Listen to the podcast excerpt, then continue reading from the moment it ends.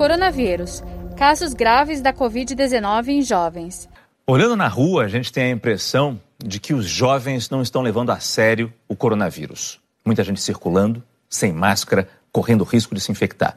No mês de abril, o número de jovens e adultos com menos de 60 anos que morreram de Covid-19 na cidade de São Paulo aumentou 18 vezes. A gente tem esse número no telão. No começo do mês foram registradas 37 mortes na faixa abaixo dos 60 anos, um total de 260 óbitos.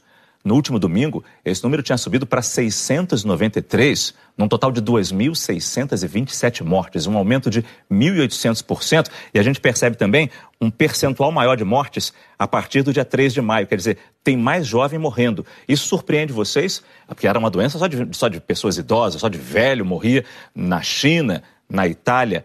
Aqui no Brasil está diferente isso? Essa talvez tenha sido uma mensagem que foi passada de uma maneira equivocada, fazendo com que todos acreditassem que essa era uma doença exclusiva das pessoas que estavam no grupo de risco. Talvez isso tenha feito com que os jovens se sentissem mais destemidos e se tornassem mais expostos a ser contaminados. E, nós estamos vivendo isso a cada dia. Esses pacientes, inclusive, estão tendo a forma mais grave da doença, eles estão chegando na UTI.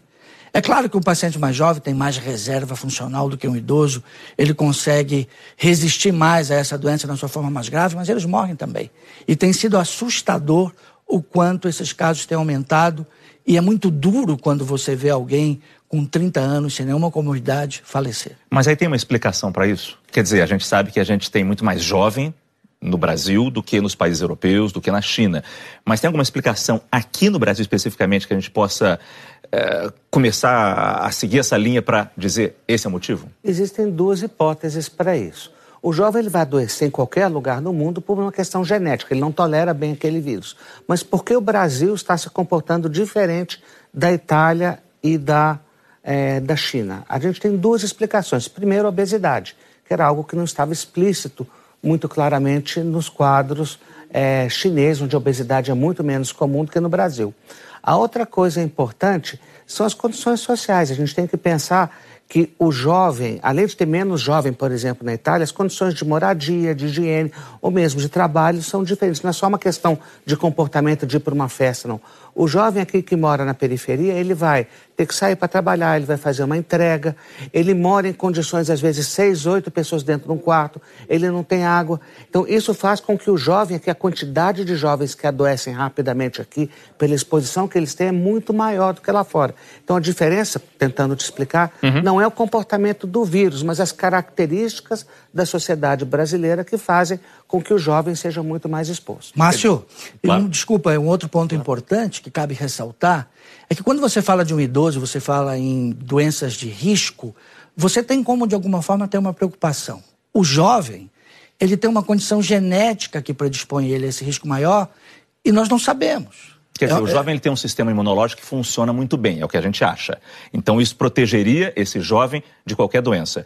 Mas nessa doença, particularmente, está sendo uma arma que está indo contra ele. Não. Em qualquer doença, o sistema imunológico pode reagir à agressão de uma maneira exacerbada.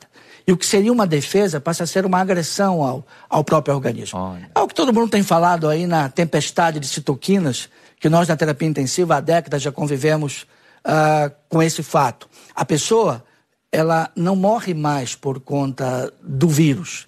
Ela morre em consequência do que da resposta que o vírus provoca no organismo dela. E não tem como eu saber que esse jovem A, B ou C tenha um risco maior ou menor. É diferente quando você identifica que uma pessoa com doenças crônicas que aumentam o risco dela, você tem mais cautela. Quer dizer, um diabético eu sei que ele tem problema. Uma pessoa do, que tem problema de coração, ele vai ser do grupo de risco. Mas eu não tenho como saber como é que vai ser a reação do corpo, do sistema de defesa Isso daquela pessoa. Exatamente. Saiba mais em g1.com.br barra coronavírus.